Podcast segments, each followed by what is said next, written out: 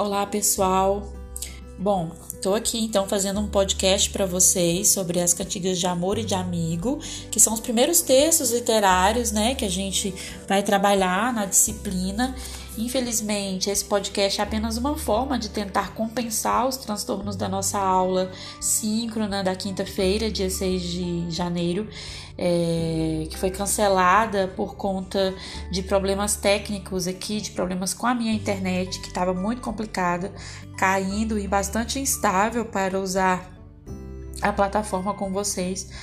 É, e não só a plataforma do Teams, mas estava travando tudo mesmo, então estava difícil conseguir né, fazer qualquer coisa na internet na primeira metade da aula. Então eu resolvi cancelar porque foi ficando desgastante. Vocês já tinham esperado muito tempo, tá? Peço desculpas e assim, qualquer outros reajustes no cronograma que sejam necessários para que a gente possa, enfim, é amenizar, né, esses transtornos para vocês, para que também não fique muita coisa acumulada para a próxima semana, eu também posso fazer. Vou dar uma olhadinha no que ainda é possível ajeitar, tá? E na próxima aula, é, a gente ainda tem que fazer a discussão, né, em torno da cantiga do Chico Buarque, que ficou a cargo de um grupo, né, que era o primeiro grupo que ia, que ia comentar essa questão ontem, né? Ontem que eu digo na quinta, estou gravando o podcast aqui no dia 7 de janeiro à noite, porque também não consegui gravar durante o dia, tá? É, eu tive que esperar um momento em que minha casa ficasse um pouco mais tranquila, mais silenciosa, porque eu tenho criança e hoje durante o dia foi um pouco complicado, né? Por conta da chuva, todo mundo preso em casa e aí ficou meio complicado. Gostaria até de já ter, de já ter deixado para vocês esse podcast lá na parte da manhã, né, para vocês já pudessem ir ouvindo. Mas então, eu vou tentar ser um pouco sucinta aqui, embora eu nem sempre consiga, né, sou bem assim. É, de falar muito e tudo, mas vou tentar ser um pouco sucinta para que o podcast não fique tão gigante para vocês. E vou pedir também que, por favor, abram ah, na pasta da aula 1, que está lá na, na área de arquivos do Microsoft Teams, dois arquivos. É, o primeiro deles é o Cantigas de Amor e de Amigo. Nesse arquivo vocês vão ter lá os poemas, tá? E também algumas canções, inclusive a do Chico Buarque está nesse arquivo também, que a gente vai discutir na aula da terça-feira. Ah, e um outro arquivo que eu gostaria que vocês abrissem é a lírica trovadoresca, mapa e características, que a gente vai trabalhar um pouquinho aí, tá? É, no final do podcast. Então, mas já deixem os dois abertos, tá? Podem dar um pause aqui, abrir os arquivos, deixar já ali, né, à disposição de vocês e depois ligar de novo aqui o áudio para a gente dar a sequência. Tudo bem?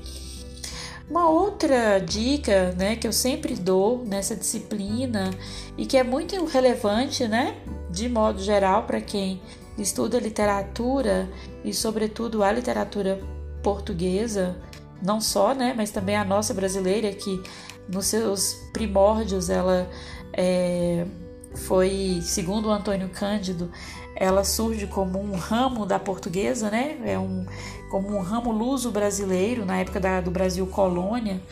É, então é importante que mesmo para entender as raízes da literatura no Brasil, por exemplo, ou nos países africanos de língua portuguesa, que a gente retome um pouco, né? Essas essas primeiras produções literárias de Portugal, que ainda são escritas em galego português. Então, assim, a referência que eu sugiro para vocês, que é muito importante, é o site das cantigas medievais galego-portuguesas da Universidade Nova de Lisboa. Então eu vou deixar para vocês quando eu for postar o podcast é, na plataforma é, o link dele. Vou deixar também o link desse site, que é um site que é que foi construído por pesquisadores da Universidade Nova de Lisboa é, em Portugal e que tem lá a compilação de várias cantigas medievais, tem, tem informação sobre os autores todos, sobre os gêneros das cantigas.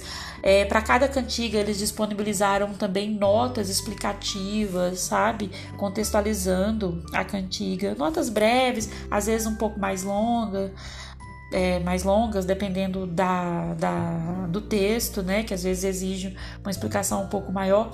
E também uma coisa muito interessante, principalmente para nossa disciplina, em que a gente está aí, né, se debruçando em torno da é, sobre a relação da poesia da poesia impressa, da poesia de livro com a canção, é que tem também nesse site da Universidade Nova de Lisboa a, a disponibilização de canções, de, de obras musicais, né? São, tem uns MP3 aí de obras musicais é, das cantigas, né? Que foram musicadas, né? Na, na contemporaneidade mesmo. Como, por exemplo, uma que a gente vai ouvir hoje que foi musicada pela Legião Urbana, grupo brasileiro, tá está lá também. E várias outras, né, que foram também musicadas, porque, como eu disse na primeira aula para vocês, né, enquanto a gente estava indo ali repassando o cronograma, é, essas cantigas, elas, algumas delas tinham as partituras ainda intactas, né? Foram resgatadas as, as notações musicais, então foi possível pra, é, para os músicos, é, para músicos do século XX, músicos atuais também, é, fazer, né? A, a reprodução é, dessas obras é, musicalmente. Tem coisas muito interessantes, inclusive, nesse sentido. Ah, é importante também é, já dizer de antemão, imagino que vocês, a maioria já, já saibam disso, porque já devem ter em algum momento da vida, seja no ensino médio, ou não sei se já viram também com algum outro professor na Fale, que dá aula de introdução à literatura portuguesa, é que essas cantigas elas chegaram até nós a partir dos cancioneiros, né, que são livros, são coletâneas, né, em que foram transcritas essas cantigas. Muitas delas certamente se perderam aí, né, porque tão, estão muito ligadas a uma tradição oral, a uma tradição musical também, que não era tão fácil assim de registrar. Mas então os cancioneiros, principalmente esses três, né, cancioneiro da Ajuda, o cancioneiro da Vaticana e o cancioneiro da Biblioteca Nacional, são as, as obras, né, é, que até hoje são consultadas quando se quer, né, acessar os textos dessas cantigas. Tá? Há ainda outro cancioneiro, como o Cancioneiro das Cantigas de Santa Maria, é, que é um cancioneiro dedicado a um único trovador, que é o rei Afonso X. Ah, de Castela, tá?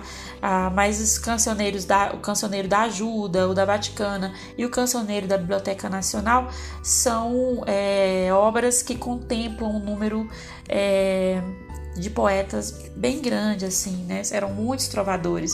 Então são obras coletivas e que foram compiladas, né? É, posteriormente.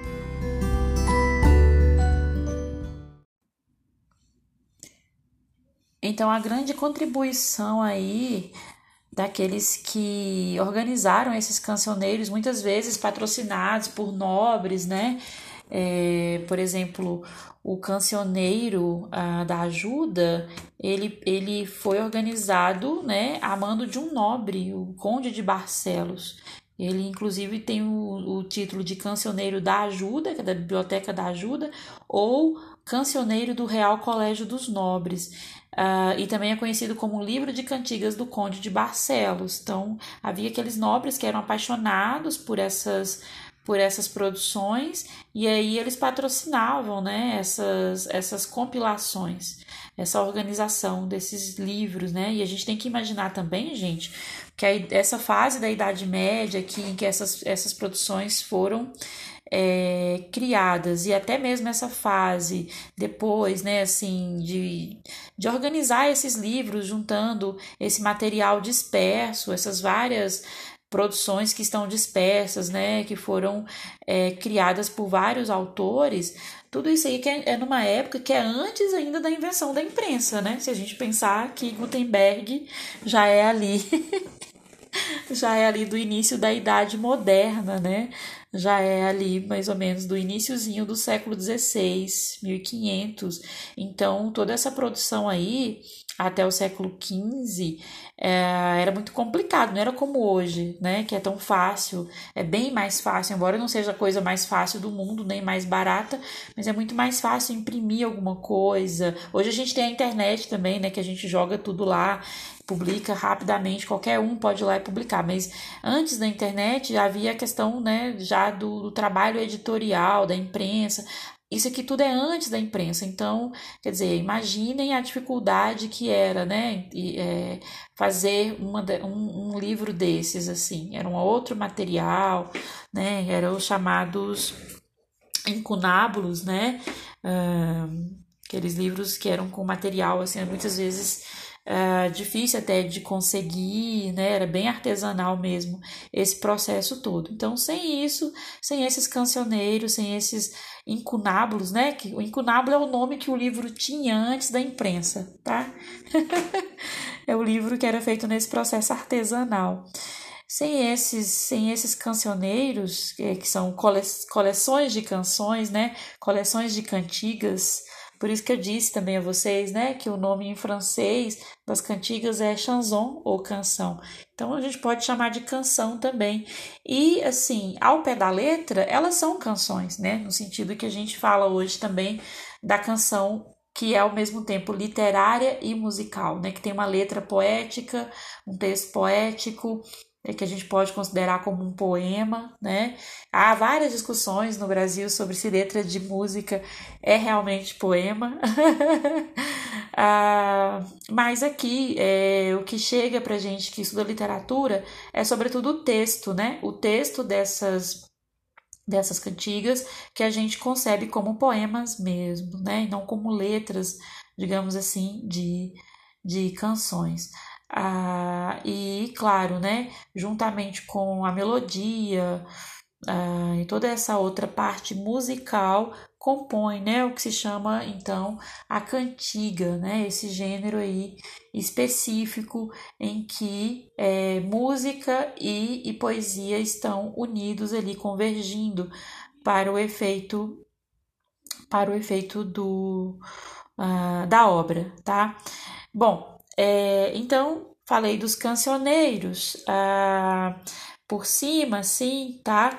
Ah, eu tô aqui com o verbete do Infoped, da, da editora é, da Porto Editora de Portugal, é, que fala né, um pouquinho desses cancioneiros. Vou deixar para vocês também o link depois desse, desse verbete aqui da Infopédia da Porto Editora, mas diz o seguinte sobre cada um dos cancioneiros, os, esses três principais. O cancioneiro da ajuda, ou do Real Colégio dos Nobres, também conhecido como Livro de Cantigas do Conde de Barcelos, é anônimo e o mais antigo, provavelmente compilado na corte portuguesa em fins do século XII né? Fins do século XII aí, é, enfim, é, ainda estamos no auge, né? Assim, digamos, é, o século XII é um século todo marcado por essa produção trovadoresca, né? Que em Portugal começa ali é, entre os séculos XI e XII mesmo, tá? É, então, é um cancioneiro anônimo da ajuda porque não se sabe quem foi que organizou, quem foi que fez a compilação. É a pessoa que foi lá mesmo e, e botou a mão na massa, ou as pessoas. Contém 310 composições, quase todas de amor, anteriores a Dom Diniz. Dom Diniz, que foi um rei de Portugal, é, que um, foi um grande trovador, né? um rei trovador. É, que era também, é, tinha aquelas ordens de cavaleiros medievais, né? Como a ordem é, de Avis, por exemplo. Então, um rei muito importante em Portugal. O cancioneiro da Vaticana encontra-se na Biblioteca do Vaticano, tem 1.205 composições de todos os tipos e é um apócrifo ou cópia realizada em Itália no século XVI sobre o original que data provavelmente do século XIV. Apócrifo porque não se conhece o autor desse cancioneiro também, tá? Quem organizou. E vejam aqui, tá? É, a diferença né, de tempo são séculos que separam a organização do cancioneiro da ajuda com o mesmo tipo de composição, essas cantigas trovadorescas, né? No caso da Vaticana, a gente tem cantigas de amor, de amigo, de escárnio e maldizer, e no da ajuda, que é bem menor, só com 310 composições, a gente tem é, praticamente mais só cantigas de amor. Mas vejam a diferença que um foi copiado de um original do século XIV, o da Vaticana, já no século XVI, né, 1500 e alguma coisa, já no início da Idade Moderna, enquanto o outro é lá do século XII, né? Então, 1100 e alguma coisa. Então, a diferença aí de quatro séculos de um para o outro, para vocês verem que é, essas obras, né, essas, essas coleções que são os cancioneiros, essas coletâneas aí de cantigas, elas são esse trabalho mesmo de se voltar para esse material disperso pegar coisas do passado ali, né, tentar reunir. Então, é bem interessante notar, né, que foi justamente o trabalho aí desses verdadeiros filólogos, né, que foram atrás desses textos e reuniram. E como eu falei antes, muitas vezes, né, por ah, por interesse de algum de alguém que, que gostava, que era apaixonado por esse tipo de produção, né, que tinha a preocupação em deixar para a posteridade, né, para gerações futuras, ah, esse material, essas produções. Já o cancioneiro da Biblioteca Nacional é, que está em Portugal, assim como o da Ajuda, que era chamado antigamente de Colote Brancuti, ele tem 1647 composições, então é maior ainda do que o da Vaticana, e são composições de todos os tipos também. Engloba trovadores dos reinados de Dom Afonso III e Dom Diniz, e é o mais completo, contendo fragmentos, inclusive, de um tratado de poética. Então, além dos textos poéticos, há no cancioneiro da Biblioteca Nacional um tratado de poética, né? Esse texto tem o título Arte de Trovar e é um tratado anônimo de teorização poética. E embora ele tenha uma estrutura bem fragmentária, descreve os gêneros em que se desenvolvem os textos da lírica galego-portuguesa. Estabelece as diferenças e normas que regem as cantigas de amor e cantigas de amigo, as cantigas de escárnio e maldizer, as tensas, cantigas de vilão e cantigas de seguir, que são tipos mais específicos ainda dentro dessa lírica é, das, das cantigas de amor e de amigo e também dentro da, da cantiga satírica ali, né? Há espécies mais específicas, tá? Que também tem seus nomes específicos e isso é também no tratado que aparece nesse cancioneiro da Biblioteca Nacional é explicado, tá? É, o nome Colote Brancuti é porque ele inicialmente é, foi ele teria sido é, patrocinado, né, por um colecionador italiano chamado Angelo Colotti, tá? É, então, durante o século XIV ainda, a primeira cópia dele, a primeira versão desse cancioneiro foi mandada é, realizar, né, pelo por esse Angelo Colotti. E depois, já no século XIX, ele foi encontrado na biblioteca de um conde italiano também chamado Paolo Brancucci. Por isso ele é Colote Brancucci, né? Que são os nomes aí dos seus dois proprietários, né? Primeiramente o colecionador que que patrocinou né, a organização do, do cancioneiro e depois o outro colecionador né, que, o, que tinha né, ali entre os seus os seus livros em sua biblioteca pessoal, tá? Então ele foi encontrado muito recentemente, só no século XIX. E somente no século XX, em 1924, é, foi que o governo português comprou, né, esse cancioneiro é, dos herdeiros do, do conde Paulo Brancucci que detinham né, os direitos sobre ele. Então ele foi comprado e agora ele é uma obra pública né, que pertence ao povo português. Bom, então eu imagino que a essa altura vocês já tenham aberto aí o arquivo é, das cantigas E eu vou ler para vocês a primeira cantiga que está aí na página 2, tá? Mas antes de irmos à página 2, na página 1, um, vejam aí que há uma iluminura que eu coloquei né, na capinha do material. A iluminura, é, ou uma ilustração, né? Iluminura é a forma como as ilustrações na Idade Média eram chamadas, e eram geralmente ilustrações bem artesanais, como vocês podem ver. Essa iluminura que em que aparece a figura de um jogral, né? O jogral é o músico mesmo ali, né? Executando a cantiga. Ali tem, parece que uma dançarina, né? Assim, segurando a saia, é, ou uma jograleza, né? E tem ali outro outra pessoa ao lado, certamente um, um nobre ou alguém que está fazendo parte ali com ele é, também para executar né, a, a cantiga. Essa iluminura se encontra justamente no cancioneiro da ajuda, tá? Da biblioteca da ajuda. E há vários outros, né, outros registros, né, dessas iluminuras no site que eu falei para vocês, Cantigas Medievais Galego-Portuguesas, organizado pelos pesquisadores da Universidade Nova de Lisboa. Bom, então indo agora à página 2, a cantiga A Boa Dona Porque Eu Trobava, tá? Olhem aí o título em galego-português, seria mais ou menos A Boa Dona Porque Eu Trobava, né? Por quem eu trobava, uh, que é o primeiro verso da cantiga, de autoria de João Garcia de Guilhade, um dos grandes trovadores dessa fase. Vou ler então aqui, gente, só me desculpem a pronúncia do galego português. A boa dona, porque eu trobava e que não dava nularem por mim, pero se ela de mirem não pagava, sofrendo coita sempre a servir. E ora já por ela ensandeci, e dá por mim bem quanto chante dava. E pero xela que bom presa estava, e com tão bom parecer qual lhe eu vi. E li sempre com meu trobar pesava, trobei eu tanto e tanto a servir, que já por ela lume sem perdi, e anda xela por qual chante andava. Por de bom prez e muito se pressava, e dereité de sempre andar assim. Cá se lhe alguém na minha coita falava, sol não oía nem tornava e. Pero por coita grande que sofri, Oi mais ei dela, cante a ver, cuidava, sandece morte que busquei sempre, e seu amor me deu quanto eu buscava.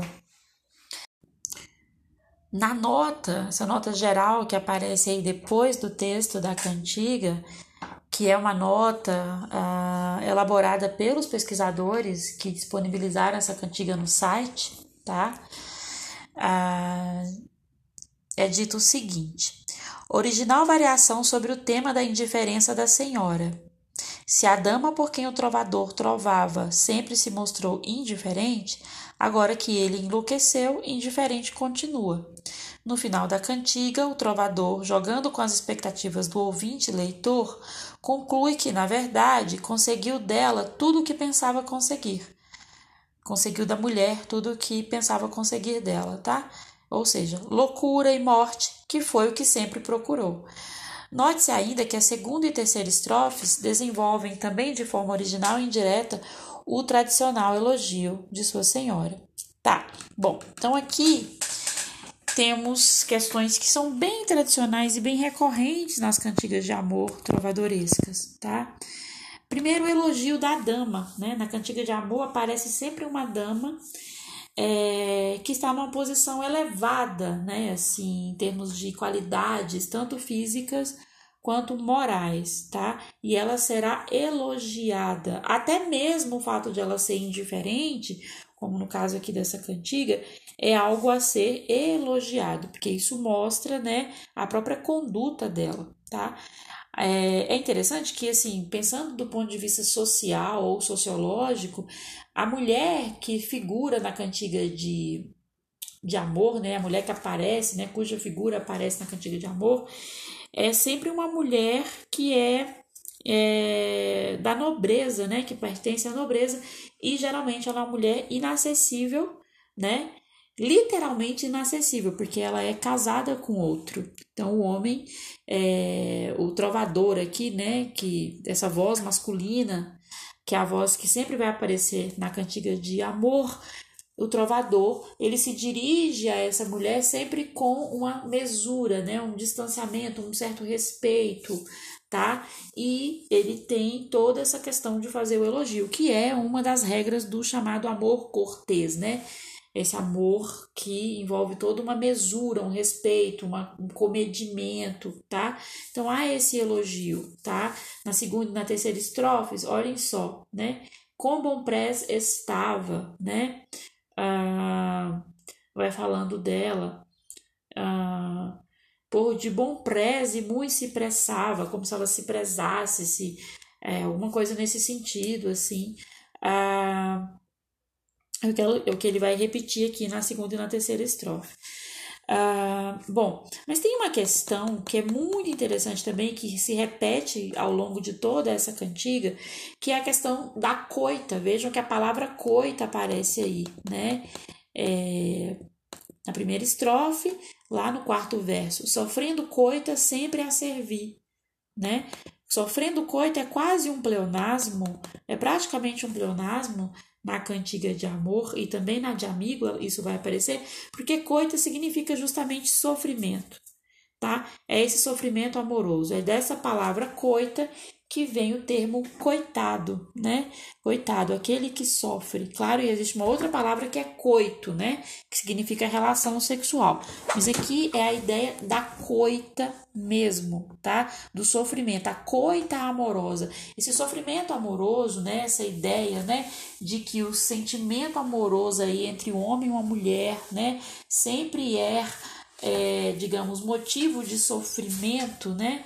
Motivo de, de, desse, de, dessa coita, tá? Isso é algo muito tradicional na cantiga de amor e é algo que não começa em Portugal nem na Península Ibérica, onde se encontrava o Reino de Portugal. É, onde se encontra até hoje, né, Portugal. Mas é, já vem desde o nascimento dessa cantiga de amor na França, na, na região da Provença, né, ou da Occitana, né, que é a região do Occitânia, que é a região do sul da França, tá?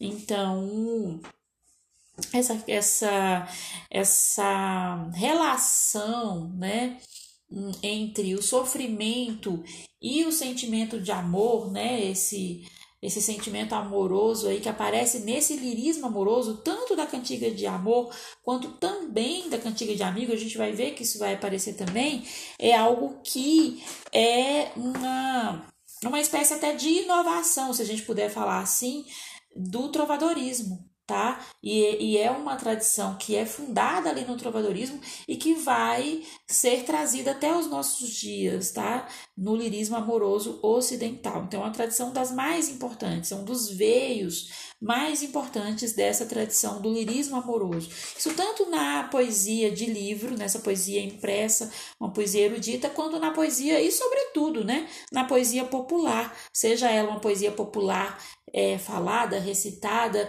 ou cantada, ou de, né, ou uma poesia que mesmo popular vai para livros, mas o lirismo amoroso no Ocidente vai ser desde então marcado e até hoje marcado por por essa ideia da coita, né, do sofrimento amoroso, que vai ganhar novos sentidos, né, de época para época, de estilo para estilo, de escola de época para escola de época, tá? Então isso vai mudando, tá?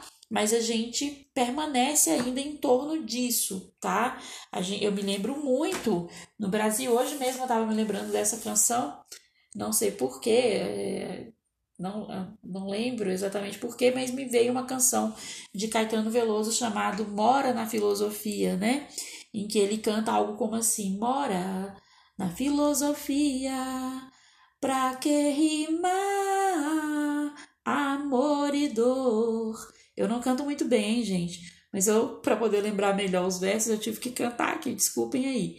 Ah, que é essa ideia, né? Aqui na canção, Caetano discute, né? Para que rimar amor e dor? Quê, né? Aí já é uma tentativa de desconstrução do Caetano na contemporaneidade, no século XX, de algo que é muito tradicional no Ocidente, que é sempre rimar amor e dor. e em português, né, a rima existe mesmo, né? As duas palavras terminam com o mesmo som.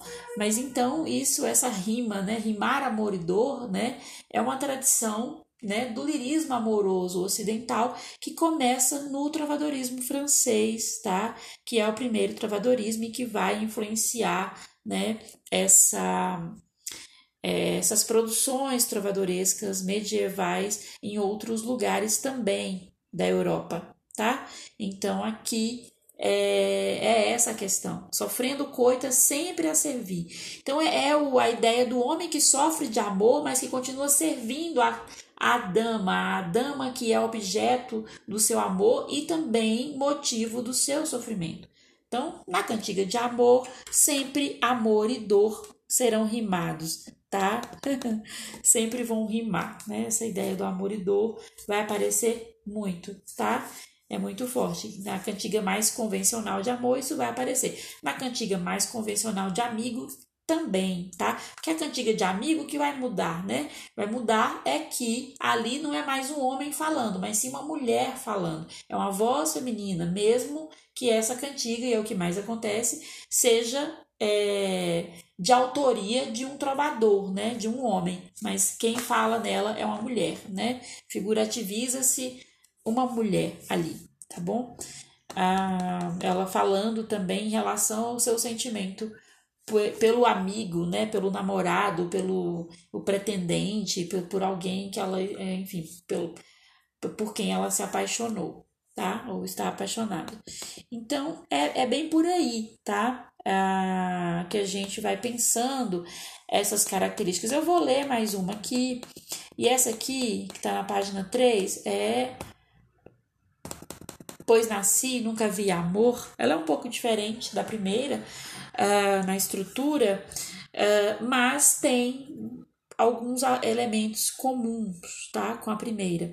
Ela é do Nuno Fernandes Torneó, um outro trovador, e é esta cantiga aqui que foi musicada por Renato Russo e a Legião Urbana.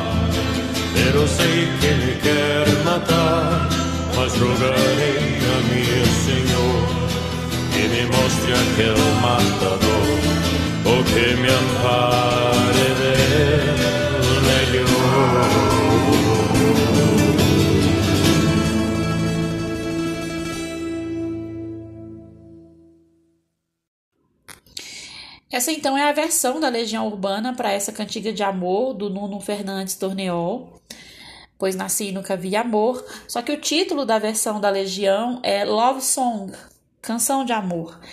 Vocês devem ter notado que é bem curtinha a canção. E isso é porque eles estão cantando, né? O Renato Russo está cantando apenas, ele canta apenas a primeira estrofe da cantiga original. Aqui no texto original que a gente tem no arquivo, são quatro estrofes, sendo que essa primeira ela vai sendo repetida, mas com na forma, né, com algumas alterações, ela vai sendo modificada e a última é diferente das de todas as demais, um pouquinho, né? Mas tem o refrão, né, também que vai sendo no final de cada estrofe vai sendo retomado. Então, é uma cantiga com refrão, que é algo também muito tradicional em boa parte das cantigas de amor trovadorescas as cantigas é, de mestria, que são cantigas um pouco mais é, sofisticadas, mais elegantes, elas não têm refrão. Já essas, essas mais populares, elas têm sempre o refrão, né? Que é essa repetição, que é muito um recurso musical mesmo, né? Já pensando na questão da execução musical da cantiga. Vou tentar ler aqui, gente, tentando ser o mais fiel ao que está escrito, porque não sei, né, falar em galego português. Então vou tentando aqui, é, enfim, fazer o máximo aqui de esforço para que essa leitura não fique tão sofrível e aos ouvidos de vocês. E também lembrando, né, que galego português o galego português deu origem não só ao português, mas é, tem uma ligação com as outras línguas da península, né? Como o próprio galego, que é falado até hoje na região da Galícia, ali no, no noroeste da Espanha. É, e também tem uma ligação com o castelhano, né, que é a língua de Castela. Alguns termos, como por exemplo pero, né, que é o mas do espanhol ou do castelhano, tá aí na cantiga galego portuguesa. Então, vou, vou fazer aqui uma leitura. Peço perdão já de antemão, como fiz com a outra, porque eu acho muito difícil ler em voz essas cantigas trovadorescas. Pois nasci e nunca vi amor, e ouço dela sempre falar, pero sei que me quer matar, mas rogarei a minha Senhor, que me mostre aquele matador, ou que me ampare dela melhor. Pero nunca lhe eu fingirei, porque me haja de matar. Mas quer eu, minha Senhor, rogar, pelo gran medem que me tem, que me mostre aquele matador, ou que me ampare dela melhor. Nunca me lhe eu ampararei, se mela dela não amparar. Mas quer eu, minha Senhor, rogar, pelo gran medo que dela ei, que me amostre aquele matador, ou que me ampare dela melhor. E pois amor há sobre mim de me matar tão grande poder, e eu não o posso ver. Rogarei, minha Senhor, a si, que me amostre aquele matador, ou que me ampare dela melhor. Senhor aí, na verdade, é senhora, tá? Tem uma língua assim mais arcaica, claro. Então, esse minha senhora é minha senhora, né? Esse rogo dele, mas quero eu, minha senhora, rogar, né? Ele está fazendo aí um rogo à dama, implorando algo a essa dama. Então, vamos ler aqui a nota geral dos pesquisadores ah, para a gente poder entender um pouquinho aqui do contexto geral da cantiga, do sentido geral, depois a gente volta esmiuçando algumas características aí do texto. A personificação do amor tem, nesta cantiga, um desenvolvimento original, uma vez que, desde que nasceu, o trovador nunca conheceu o amor, se bem que tenha dele ouvido falar. Irá pedir à sua senhora que ele faça conhecer tal assassino ou que o proteja dele. É aquela história, né? O que, que ele está pedindo? Me mostre esse, aquele matador ou me ampare dele melhor. A mulher aí, ela é o remédio e o veneno, né? Ela é o veneno e o remédio. Ao mesmo tempo que ela é o motivo do amor e por tabela, como eu disse na cantiga anterior, como a gente viu na cantiga anterior, também do sofrimento, né? Ela é também o motivo da coita amorosa. É, ela é também um remédio, né, para esse sofrimento. Então, o que ele roga é ou, ou, ou ela me mostra esse, né, senhora, ou você me mostra esse matador, ou você me, me, me salve dele, me ampare dele, né? Então, a mulher aí, ela, ela mata e cura, ela tem a, a arma de morte e também a cura. Uh, para esse sujeito masculino, tá? Uh, na contemporaneidade, a gente conhece isso um pouco no nosso cotidiano, né? Na, na é, a, aquela ideia que é também ainda muito ligada a uma questão de papéis de gênero, né? Da ideia de que o homem, é, até nas canções populares da sofrência que a gente tem hoje em dia aí, sertanejo, outras, outras o brega e, e, outros gêneros populares em que você tem essa ideia, né, do sujeito masculino que sofre e que só a mulher, só a mulher que é a causa desse sofrimento, né, só ela que paradoxalmente vai trazer uma espécie de cura para esse para esse sofrimento. Então, aqui isso já está estabelecido nessa tradição trovadoresca, para vocês verem como é algo, né, lá da Idade Média, já bem antigo, né, na, na cultura ocidental. Bom, e então, seguindo a nota, desenvolvendo esta imagem na segunda estrofe, o trovador garante que desconhece os motivos para a perseguição que o amor, o amor aí com A maiúsculo, né, tanto no poema quanto na nota, porque é o deus amor, né, é o deus Eros ou Cupido. da antiguidade. É o Deus, é o amor personificado na imagem de um Deus. É, então, os é, ele desconhece, o trovador garante que desconhece os motivos para a perseguição que o amor lhe move e que o apavora, já que nunca lhe fez mal nenhum, né? Que ela falou, nunca fiz mal nenhum ao amor, por que, que ele me persegue? E como sozinho não se consegue defender, nem consegue sequer vê-lo, a sua senhora deverá vir em seu auxílio. Ele não consegue nem ver o amor, né? Então, assim, isso mostra também é, o nível de confusão psicológica do sujeito masculino aqui que está enamorado por essa senhora, que está apaixonado, digamos assim.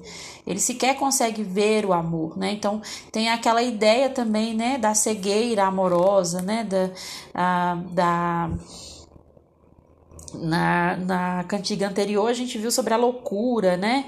A coita, e essa ideia também de uma cegueira, que é uma cegueira psicológica, né? Uma cegueira simbólica, não é exatamente uma cegueira física.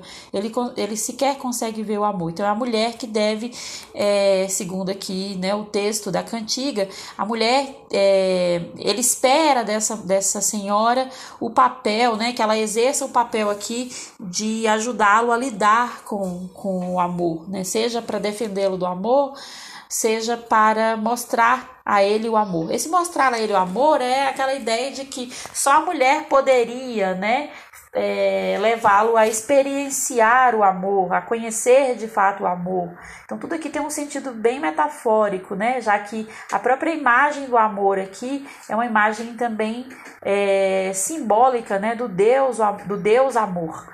Então, aqui nessa, nessa cantiga, a gente tem novamente essa ideia da vassalagem amorosa, né? A vassalagem amorosa, ela reproduz na cantiga de amor uma relação social que era comum na sociedade feudal da Idade Média, que é a ideia do vassalo, né? Que deve prestar é, que tem né, na hierarquia social uma posição inferior em relação ao senhor feudal. Então, o vassalo ele sempre está prestando ali é, honrarias, né, muito respeito, é, muita reverência em relação ao dono das terras, que é o senhor feudal. O vassalo ele é um, um, uma espécie de trabalhador da terra, alguém que não tem terra própria, mas ele trabalha, né? Ele, ele vive e trabalha nas terras do senhor feudal e, e no, naquele sistema, né? De, de meieiros, né? Que ele tem que é, dar uma parte da produção agrícola para o senhor feudal e, e ao mesmo tempo também sempre sabe, né? Que está numa posição socialmente inferior, econômica e politicamente inferior ao do senhor, então sempre presta a ele essa vassalagem né? Que é esse respeito, essa, essa reverência de alguém que está numa, numa condição inferior. No caso aqui, o vassalo é o o sujeito masculino que está enamorado. Na cantiga anterior, a gente percebe isso claramente, né?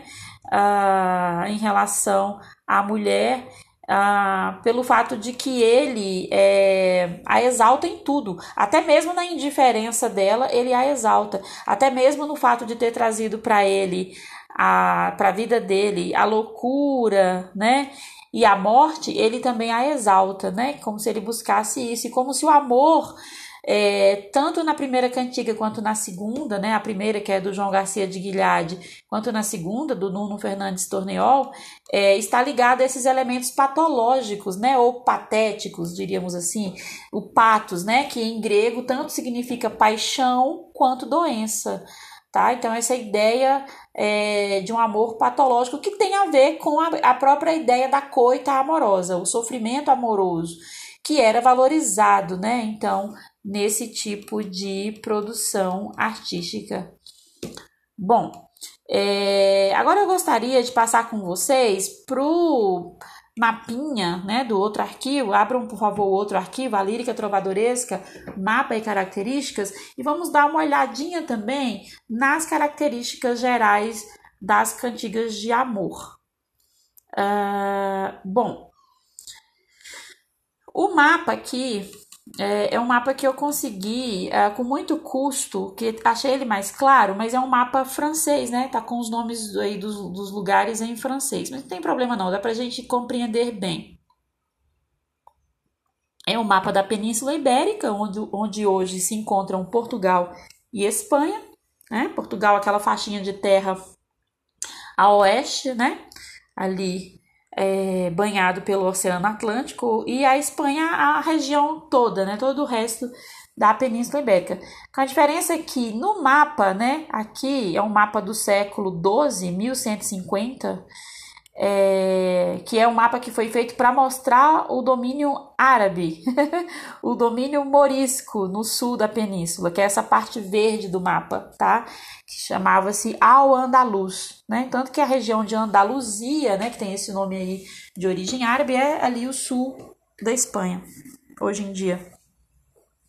Então, toda essa região aí do Al-Andalus, essa região verde, é, incluindo inclusive até a, a, ilha de Palma, na Espanha, eram de domínio, né? Era de domínio essa região aí dos árabes, dos mouros. Depois, né, com a, as cruzadas, durante né, muito tempo, né, da Idade Média, eles foram sendo eles foram sendo expulsos, né? Aos poucos, os cristãos aí, né, foram reconquistando esses territórios, né? E ao ponto de depois, né, no final da Idade Média, a gente ter, e no início da Idade Moderna, sobretudo, a gente ter essa a unificação né, da Espanha, de uma certa forma, então, vários, houve vários fatos aí históricos relacionados a essa guerra contra os, os árabes, né? Contra o domínio árabe na península. E era uma guerra que era política, era econômica e era, sobretudo, cultural, né? que e, e, nessa guerra a própria Igreja Católica aí teve um papel dos mais relevantes, né, um papel central, porque era uma guerra também aí é, em relação à questão da religião, né, eram cristãos contra muçulmanos e tudo mais. Então aqui estamos na Alta Idade Média, né, século XII, e essa região toda acima, né, mais ao norte que tem você tem a Galícia, tem Portugal, tem o Leão, Castela, Aragão, né, a Catalunha, todas essas essa, isso aí são é, a região onde a gente tem é, essa, esse caldeirão cultural no qual né, as cantigas é, trovadorescas foram produzidas, o que não quer dizer que não houve trovadorismo na região mourisca do sul.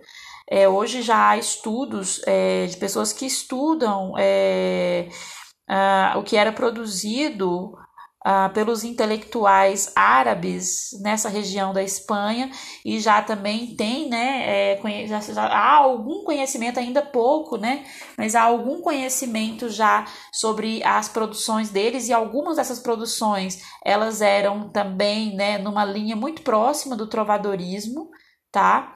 Uh, por que, que tem tão pouco, há tão pouco conhecimento sobre isso? Por causa da guerra que houve, né? É, as primeiras coisas, a primeira coisa que acontece numa guerra cultural é destruir né, as bibliotecas, os mosteiros, os, é, e aí lá não sei nem se eram mosteiros, né, exatamente, mas as mesquitas é, são destruídas, as, as, as bibliotecas, então ficou, ficou pouca coisa, né, do que, do que havia ali, mas claro, há poetas conhecidos, há intelectuais conhecidos, inclusive esses intelectuais, eles é, contribuíram, alguns deles, até mesmo para uma certa, um certo imaginário, uma certa mentalidade é, dentro do trovadorismo. Há indícios de que, por exemplo, o neoplatonismo, né, que vai ser forte principalmente a partir do século XV, é, aí nessa parte cristã e também no sul da França, é, pode ter chegado a essa região aí da Europa ocidental através justamente desses árabes que dominavam ali o sul da Península Ibérica, porque eles tinham contato com a Biblioteca de Alexandria, né, e várias outras outros outro, e vários outros centros culturais de domínio árabe no norte da África e no Oriente Médio. Então tem, tem um trânsito cultural, apesar de toda essa diferença, toda essa linha aí preta, grossa, marcando né, a divisão aí entre os, os universos cristão e muçulmano, né? Ou digamos assim, entre os, os, os, os cruzados, né? Os, os, os católicos e os, os, os mouros, né? É, a gente sabe que há um fluxo, né? E que houve uma grande influência também desses mouros na cultura, tá? Agora é claro que a própria igreja e a própria a, a própria história das grandes navegações, né, que disseminou aí muita coisa das línguas e a religião cristã por várias partes do globo, vai levar, né, é, na verdade, essa cultura ocidental, né, para o resto do mundo e vai tentar recalcar ao máximo a cultura moura, né? A gente sabe que até hoje a gente tem, né? Hoje com a questão dos refugiados da Síria e de outros lugares, né? Do Oriente Médio e tudo mais, a gente sabe o quanto ainda é complexa essa questão, né, cultural e religiosa, a gente sabe dos grandes atentados, da questão do terrorismo e da forma também, né, é, violenta, né, como também os europeus muitas vezes tratam, né, ou excluem é, esses refugiados que vem que tem uma outra religião, uma outra cultura ainda é muito séria, né? Essa questão por conta do eurocentrismo, né? Que é uma questão que a gente pode discutir um pouco também em alguns momentos, né? É, da, da, nossa disciplina, que é, a gente está muito focado aqui é, ainda muito nessa tradição europeia, nessa tradição ocidental, mas a gente sabe que ela é a que foi imposta, né? E é a, Uh, mas a gente sabe que, por exemplo, nós mesmos aqui no Brasil, a gente dialoga com tudo isso, mas também a partir do entrecruzamento de outras raízes também que nós temos, como a indígena, como a africana e tudo mais, tá? Então, mas essa questão aqui das cantigas, né? Então, é, elas fazem parte, né? Essa tradição das cantigas fazem parte, né? De uma tradição é, ocidental mesmo, né? Então até mesmo esses valores, né, que a gente tem aqui discutindo, essas relações de gênero, né, essa posição do homem em relação à mulher, qual é o tipo da mulher que é cantada na cantiga de amor, tudo isso nos diz muito sobre a própria história, né, daquele período daquele período feudal, né, da, da Península Ibérica. Mas é interessante, né, a gente ver como que era um grande caldeirão. Agora a região, né, em que se produzia e se falava, né, produziam-se textos e falava-se o galego português, é essa região aqui a oeste, né, Portugal e a Galícia, né? A Galícia permanece hoje ali a ao norte de Portugal, né, uma região espanhola, inclusive onde fica La Corunha, né? Vocês já devem ter ouvido falar no Grande Prêmio de La Corunha, se eu não estou enganada, né? Se a minha memória da adolescência não me falha, porque faz muito tempo que eu não assisto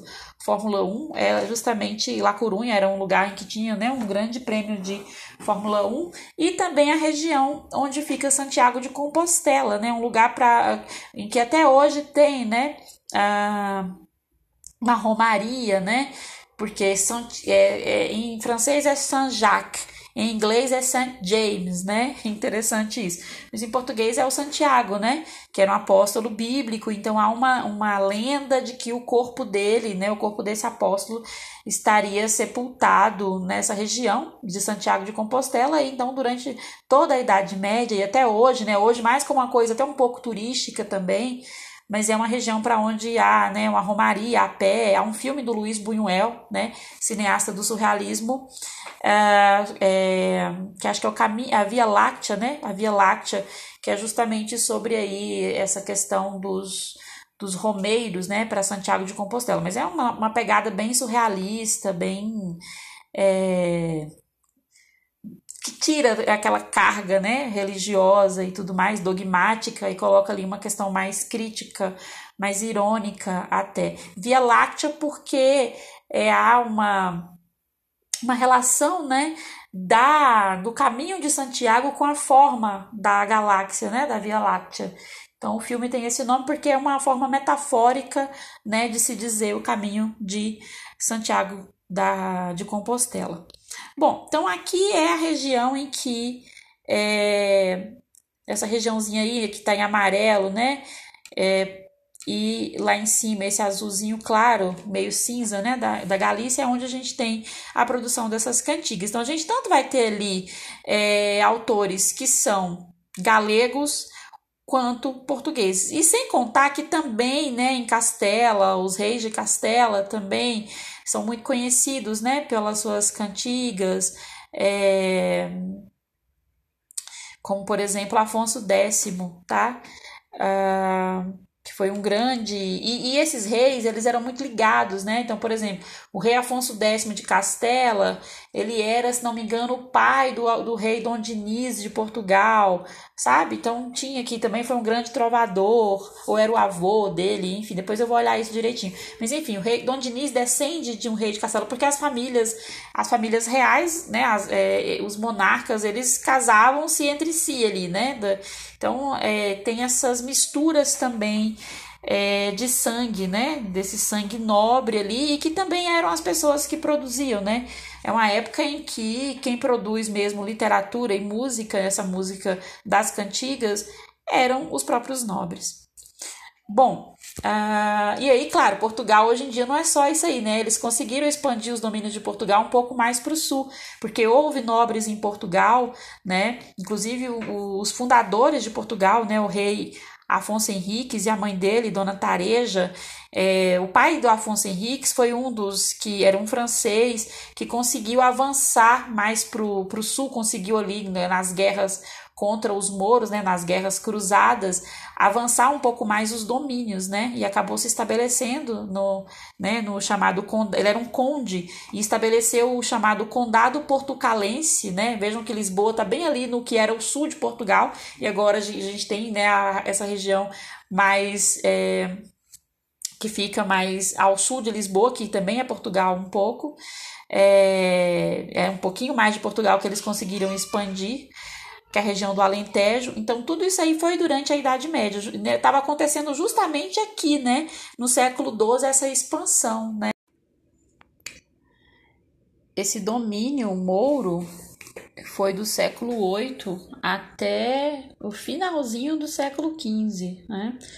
Uh, muita coisa aconteceu durante o século XII, principalmente, séculos XII e XIII, né, de expulsão e tudo, de expansão dos cristãos, né, retomando ali os seus territórios, os territórios dessa região, mas só em 1492 foi que aconteceu, né, assim, o, o término mesmo aí, né, a, a conquista final uh, na Espanha dos territórios por parte dos cristãos.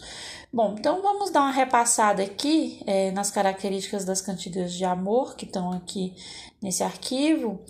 Uh, eu gostaria só de sugerir para vocês que quem quiser saber mais um pouco sobre essa sobre essa história né, do, das cruzadas na Península Ibérica e também sobre essa questão né, em relação a, a ao domínio dos mouros, a partir de um ponto de vista mais literário, né, porque também tem como vocês verem isso a partir da história, é, tem um, um, romance do romantismo português que é Eurico o Presbítero, do Alexandre Herculano, que vai falar um pouco disso. Aí numa versão romanceada, né? Uh, numa versão que não só romanceada, mas romântica, né? Ou seja, de construção de um herói, de um proto-português, né, aí que seria o Eurico, né, que era ao mesmo tempo cavaleiro é, e cavaleiro, né, que lutava na Guerra das Cruzadas, era padre também, então ele tem toda aquela é nobre, é guerreiro e além de tudo é cristão. Então tem todo ele esse ele tem essas três características, né, do cavaleiro medieval. É, acho que vale a pena dar uma olhadinha, né? Quem, quem quiser saber mais um pouco, e claro, né? Também é, ler né, reportagens sobre essa ocupação moura. Na super interessante tem um resuminho disso, tá? Assim, quem quiser coisa mais, mais light, né? De divulgação científica, mas há muita coisa, né? De historiadores a respeito a respeito desse período e dessas questões todas, tá? Que eu tô passando aqui meio por cima. Sobre as características das cantigas de amor. Aqui eu assinalei algumas coisas e para fazer né, essa listagem eu me baseei no, no texto do Segismundo Espina, que está na pasta de vocês, tá? a lírica trovadoresca lá do Segismundo Espina. Dei uma olhada nesse texto, que é um texto também muito importante. O Segismundo Espina, acho que até hoje é o maior pesquisador no Brasil da lírica trovadoresca, né? O mais reconhecido também.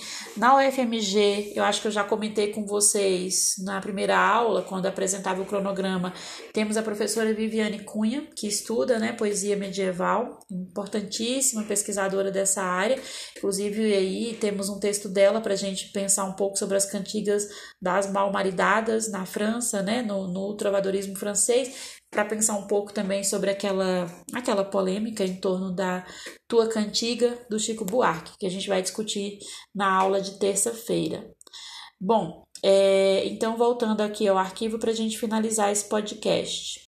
Bom, então a primeira característica tem a ver com a origem, né? é, do trovadorismo né, na, na lírica e também na poesia satírica. Essa origem, como eu falei antes, é na Provença, região do sul da França, né, ou a região da Occitânia. Então, por isso que se diz que essa lírica de amor ela tem uma influência occitana ou provençal. Ela nasce na região da Occitânia ou da Provença. E por isso, então, ela tem várias características da poesia que se fazia ali. É uma tradição palaciana, no caso da cantiga de amor, né? É uma cantiga muito voltada para esse contexto da corte, né? Para esse contexto dos nobres, desses esses ambientes em que os nobres circulavam. Por isso, a própria imagem da mulher que aparece nessa cantiga é de uma mulher nobre, de uma mulher que deve ser, né? Toda é, exaltada em sua inacessibilidade além dela ter essa característica de uma mulher inacessível por conta até da sua posição social, é, ela também tem traços da Virgem Maria, né, na, na pureza, nas virtudes e tudo mais. Ah, isso o Segismundo Espina vai falar, né, no texto dele. Ah, então tem uma já, né, um, há um reconhecimento por parte dos estudiosos também aí dessa influência né, do cristianismo na imagem dessa mulher. E essa tradição palaciana também é, tem regras né muito muito rigorosas e tudo mais. Então a própria cantiga ela vai também se reger né um pouco por essas normas palacianas como por exemplo a mesura e outras, o amor cortês, que a gente vai ver aqui como características uh, dessa cantiga. Sempre na cantiga de amor é uma voz masculina, ou seja, o eu lírico é sempre masculino, né? E essa voz masculina do eu lírico se dirige diretamente à amada, não? Então quase sempre é um é esse trovador, é namorado, né? Que vai se dirigir a essa senhora, a essa dama, há uma submissão absoluta do sujeito, né, poético em relação à dama. Ele se coloca sempre nessa posição de, sub, de submisso. A gente viu isso muito claramente na cantiga do João Garcia de Guilhade, em que ele colocava, né, quase que assim, é, que a mulher era responsável por ele ter ficado louco, né? E por ele também conhecer a morte. Claro que a morte aí num sentido simbólico, né? Como alguém que está morrendo, mas num sentido ah, ah, de como ele sente isso, né? A morte ali é num sentido de é como se o amor fizesse morrer aquele que ele sempre foi, né? Assim, que é um também uma uma ideia do patos, né, do patético, que é essa ideia de que desde quando se apaixona, né, o sujeito deixa de ser quem ele era. Então tem esse sentido de morte também, que é um sentido simbólico. Mas esse sentido de morte, esse sentido da loucura, é, esse sentido de alguém que está ali o tempo todo submisso diante de uma mulher que é indiferente a ele, né?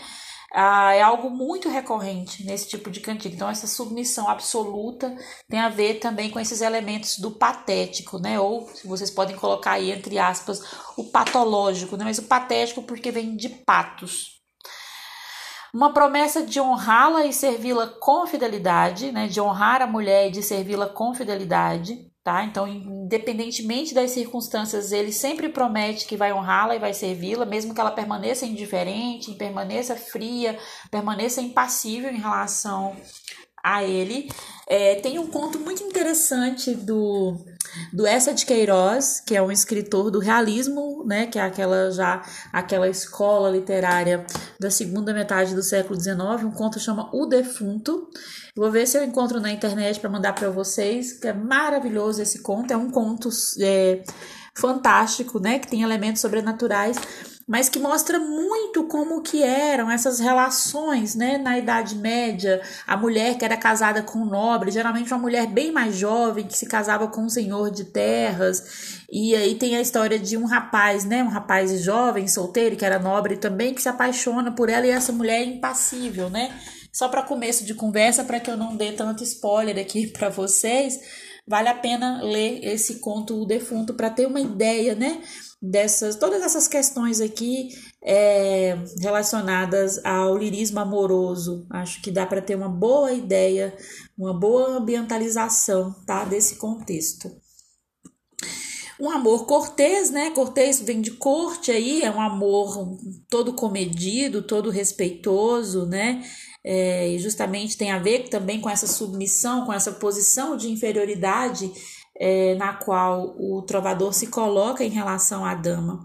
E a vassalagem amorosa, né, que está diretamente ligada a esse amor cortês, que eu falei para vocês, que é essa forma, né, uh, submissa, né, de, de se referir à senhora, tá? Uh, o uso do senhal em algumas vezes, porque a mulher, por ela, quando é uma mulher real, né?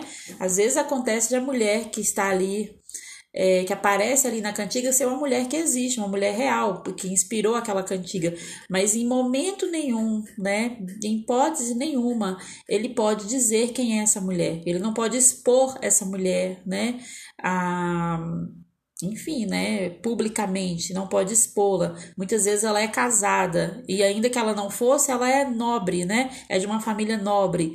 Então ele deve todo o respeito a ela, inclusive né? Ele deve, ele tem a obrigação de jamais dizer quem é essa mulher. Então, por isso ele usa uma imagem ou um pseudônimo poético, né, para se referir a ela, para ocultar, né, a identidade real dela a mesura, né, que seria essa prudência, essa moderação, esse comedimento que ele deve ter na cantiga, a fim de não abalar a reputação da dama, pois a inobservância deste preceito acarreta a sanha da mulher, né, ela fica furiosa se ele não tiver esse comedimento, né, e muitas vezes pode ser uma mulher real.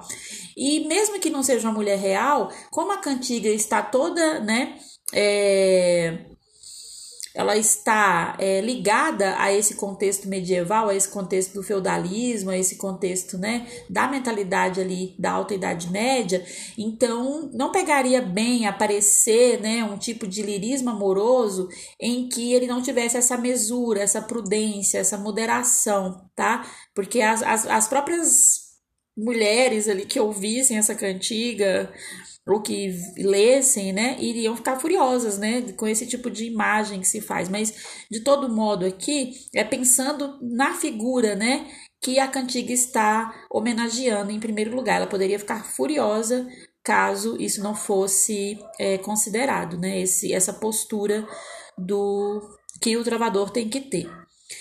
A mulher que aparece na cantiga de amor, ela excede a todas no mundo em formosura, tá? É, ela é mais, mais bela do que todas as mulheres. E é de que resulta o tema do elogio impossível, né? O elogio impossível é porque é, a gente sabe que não há perfeição, né? No mundo real não há perfeição. Mas essa mulher que aparece na cantiga, ela é sim, né? Ela é sim perfeita, ela é, ela é melhor do que todas, ela é mais bela do que todas, ela é mais virtuosa do que todas. Então é impossível por isso, porque é um elogio que ah, ele é exagerado, né? Ele não condiz com a realidade. Por essa mulher, o trovador despreza todos os títulos, todas as riquezas e a posse de todos os impérios, né? Então ele tem que colocar ali que ele despreza tudo. O que é, né, do ponto de vista social, é, uma hipocrisia, porque de fato hum, isso não acontece assim, né? Dizer, ah, desprezo tudo e tal, porque hum, na realidade, né, daquela época, o que acontece é que os homens tinham sim seus privilégios, sobretudo esse nobre, né, um homem nobre. E por mais que a mulher seja nobre, as diferenças de gênero existiam ali, né? muito grandes. Então, o homem tinha os seus privilégios e tudo, mas tinha essa ideia, né, de que largaria tudo porque faz parte do galanteio, né? Eu já falei para vocês que o galanteio é uma das características da cantiga de de amor, né? O, o, trovador ele é um galã, né? É o que faz galanteios. Tinha esse sentido na Idade Média, o sentido de galã.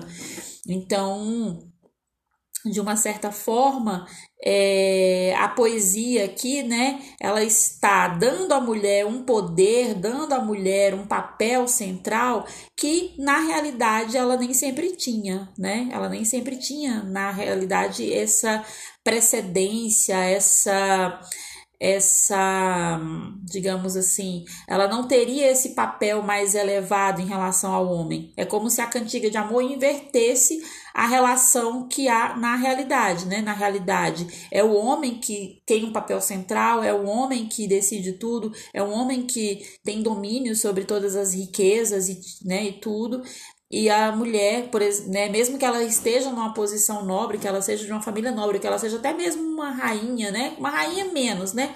Que a rainha tem seus poder, tem seu poderio e tudo. Mas entre uma rainha e um rei, por exemplo, ou entre um nobre e uma mulher nobre, há sempre uma vantagem para o homem, né? Digamos assim, do ponto de vista das relações sociais, né? De uma certa forma.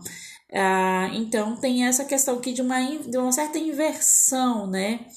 Por conta dessa ideia, né, de amor que aparece aqui, tá? Então, claro, né? A, a gente pode relativizar, não, não podemos dizer que na realidade todas as mulheres vão estar aquém dos homens, porque tem também os cargos, né? Os, os títulos de poder e tudo mais. Quando a gente pensa nas rainhas, nas princesas, isso se modifica um pouco, né? Mas de qualquer forma, né? A mulher não tinha essa precedência, né? De modo geral no, na realidade, né? na, na vida real. E na cantiga isso é invertido. Então, há na cantiga um desprezo do trovador pelos intrigantes da vida amorosa, aquelas pessoas, né, ou aqueles elementos que criam obstáculo para os amantes, né? Então, aquelas pessoas que criam algum tipo de. Que, ou pessoas, ou coisas, ou acontecimentos que vão dificultar né, esse amor, que vão dificultar que ele veja a dama, por exemplo. Né? Então, por exemplo, a Viviane Cunha vai falar na cantiga da mal maridada, que já é uma cantiga de amigo, não de amor, que tem a questão do vilão. O vilão é o marido da mulher, né?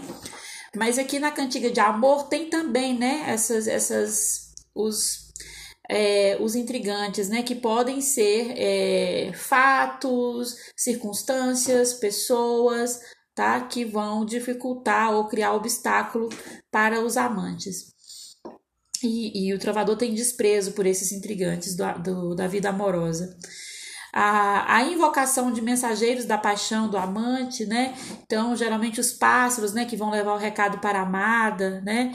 É, ou outros elementos da natureza. A gente hoje em dia ainda tem esse recurso é, nas canções populares, por exemplo, né? Quando tem lá a história do beija-flor, vocês devem lembrar, tem uma canção é, que diz, né? Uh, do beija-flor, né? Se um dia você se sentir, se você se sentir saudade, é, que o beija-flor vai levar o recado, ou então, sei lá, até grupo de pagode, né? Lua vai dizer para ela alguma coisa, né?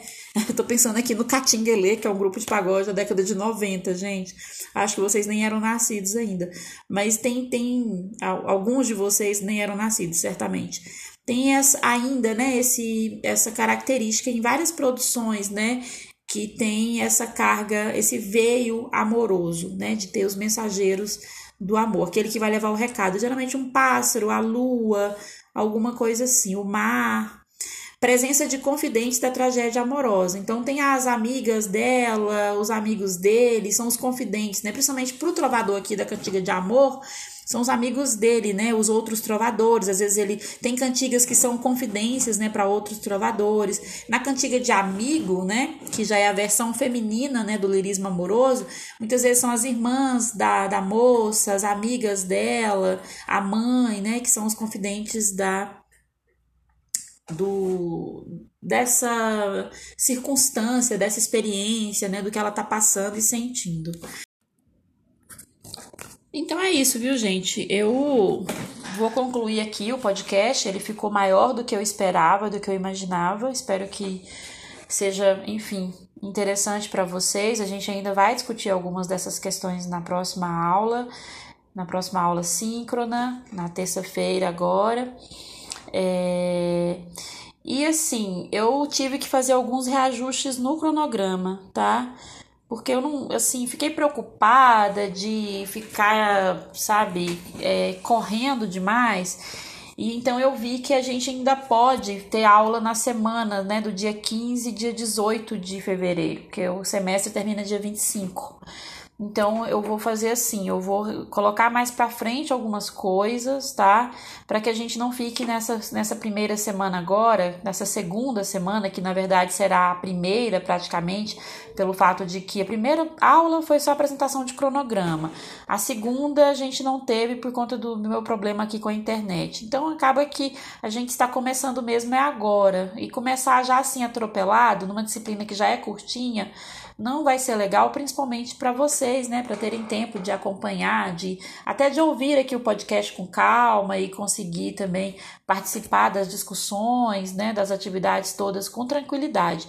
Então, eu precisei sim fazer esse reajuste. Eu já tinha deixado essa semana assim. É, da semana que tem aula, né? É 15, é uma terça, é, não, acho que é 15 e 17, tá? De são 15, dias 15 e 17 de fevereiro, se não me engano. Essa semana é, eu, eu, tinha deixado ela assim sem nada, porque poderia acontecer um atraso, alguma coisa ou outra já, tá? Mas eu sabia que a gente de repente poderia ter aula nela, já que é uma disciplina uh, de 30 horas, tá bom? Então eu vou colocar sim algumas coisas para a gente fechar por lá, para que a gente não precise correr tanto agora com as cantigas, tá bom? Então a gente ainda tem uma aula de cantigas porque a gente deve ver as de amigo e as de escárnio, escárnio e maldizer, né, que é o, é o gênero.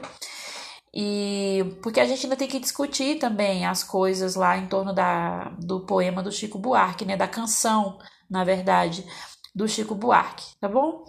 É, então é isso. Abraços, desculpem aí todas as loucuras. Eu não não sou muito boa para gravar podcast, tá? Mas foi estritamente necessário fazer isso para que vocês, enfim, né, pudessem ter um pouquinho de compensação pela aula que foi cancelada.